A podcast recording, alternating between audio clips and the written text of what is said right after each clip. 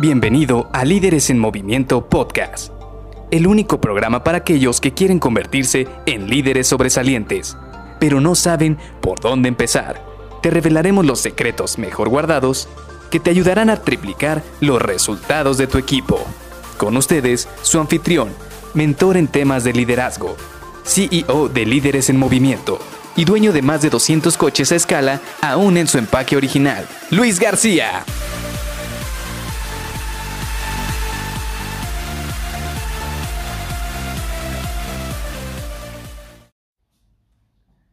Esta actividad tiene que terminarse el día de hoy, así que no te vas hasta que se termine.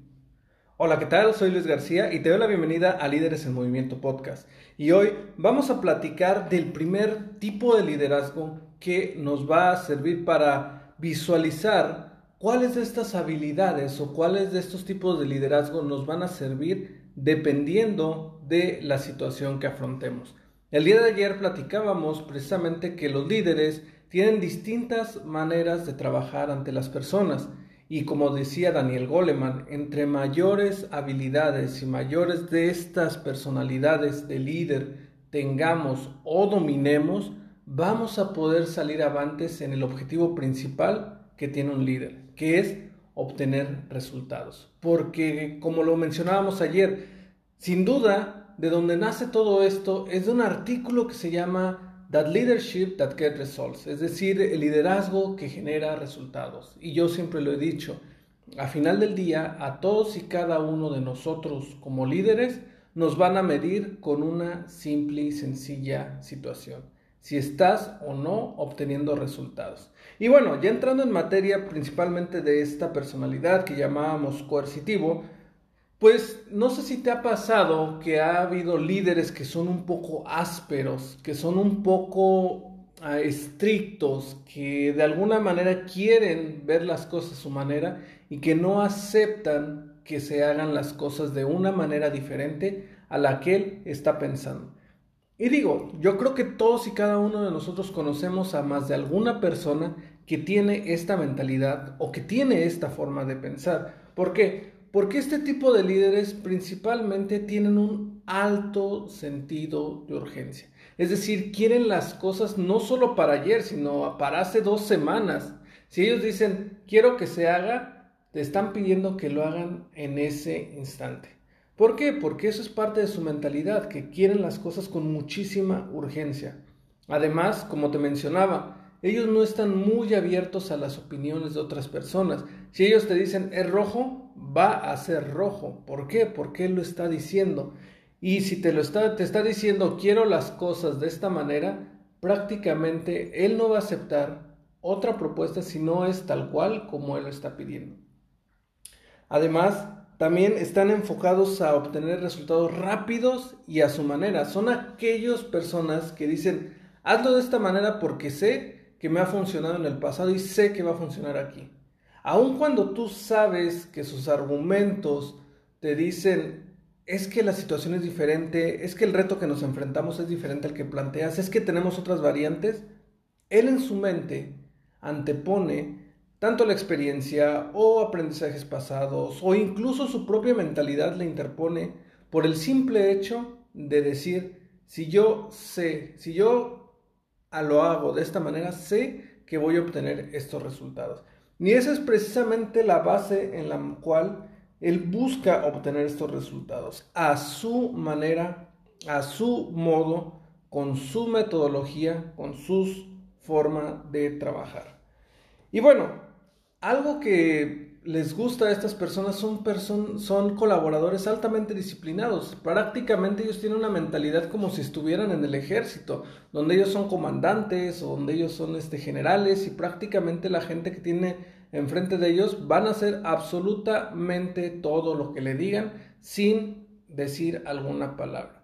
Y sí, yo entiendo que también ha habido otras maneras de cómo trabajar en el ejército y sí, también he platicado con algunos amigos donde eso ha cambiado, pero pues prácticamente nosotros tenemos en la cabeza, tenemos en la mente de que cada vez que vemos el ejército y vemos ahí a un líder, a un general, a un comandante, pues prácticamente él dice algo y los demás atacan la regla sin pensar. Y eso es prácticamente lo que quieren estas personas. Las personas que son líderes coercitivos o que tienen muy desarrollada la personalidad de ser un líder coercitivo, buscan eso. Buscan prácticamente soldados que hagan las cosas a su manera y como él dice. Ahora, algo que sí tienen y que es muy, muy envidiable para muchos es que son tenaces y altamente automotivados. Prácticamente ellos son los que se dan la espalda a sí mismos, se dan la, una palmada en la espalda a sí mismos para motivarse. Es decir, ellos nunca, nunca los vas a ver desmotivados. Ellos siempre van a decir, sí, sé que lo vamos a lograr, sí, sé que voy a sacar esto adelante, sí, sé que vamos a poder obtener resultados, un mejor profit. ¿Por qué? Porque yo sé que puedo. Y ojo, esta última frase es precisamente lo que inunda su mente, porque yo sé que puedo. Porque al final del día sí, tienen mucha gente a su cargo, pero ellos piensan que ellos son el centro de todo lo que ocurre y que gracias a ellos se dan los resultados. Ahora, ¿cómo pueden impactar estos líderes a una organización de manera negativa? Definitivamente van a crear un ambiente áspero. ¿Por qué? Porque todas las personas que están a su alrededor no van a poder opinar, no van a poder decir nada, no se van a sentir a gusto, se va a sentir un ambiente de tensión. Con esto los colaboradores no van a poder innovar. ¿Por qué? Porque van a sentir que cada vez que quieren proponer algo, su jefe, su líder, les va a decir, no, esto no es la mejor manera. Mis 30 años de experiencia me dicen que tiene que ser así. También te van a decir, también va a crear incertidumbres porque va a haber muchísimos cambios constantes. Me ha tocado estar en organizaciones donde he visto a estos líderes llegar y efectivamente en los primeros dos meses se van cerca del 5 al 10% de las personas. Y no te estoy mintiendo, la verdad es que ya lo he visto ya dos veces al menos en mi vida y además ya también lo he platicado con otros líderes y también les ha ocurrido lo mismo. Una vez que llega uno de estos líderes, uno de estos jefes, uno de estos gerentes, y quiere implementar esto, quiere implantar esto a su modo, es muy normal que mucha gente tome sus maletas y se vaya de la organización. Pero, ¿dónde funciona bien este liderazgo? Y te estarás preguntando. Hay organizaciones que han entrado tanto en una zona de confort, pero han entrado tanto en un momento en el cual se sienten que todo está bien, que no están abiertos al cambio, que no que pero cuando van y ven sus números, la verdad es que la empresa no va bien. O sea, ellos creen en su mente que van bien y han estado en una zona de confort y todo está relajado y la verdad es que incluso hasta los colaboradores ves y están muy aflojerados, como que muy, muy tranquilos, no aportan de más.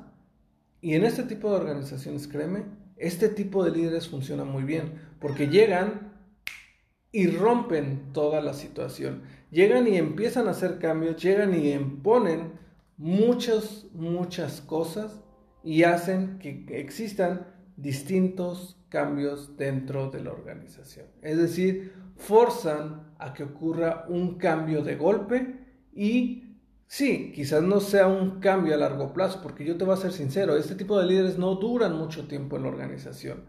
O ellos terminan cambiando, que normalmente no ocurre, o la organización termina prescindiendo de ellos una vez que han logrado su objetivo, que es lograr un cambio de golpe y empezar una transición nuevamente a una reconstrucción de la organización o de los equipos.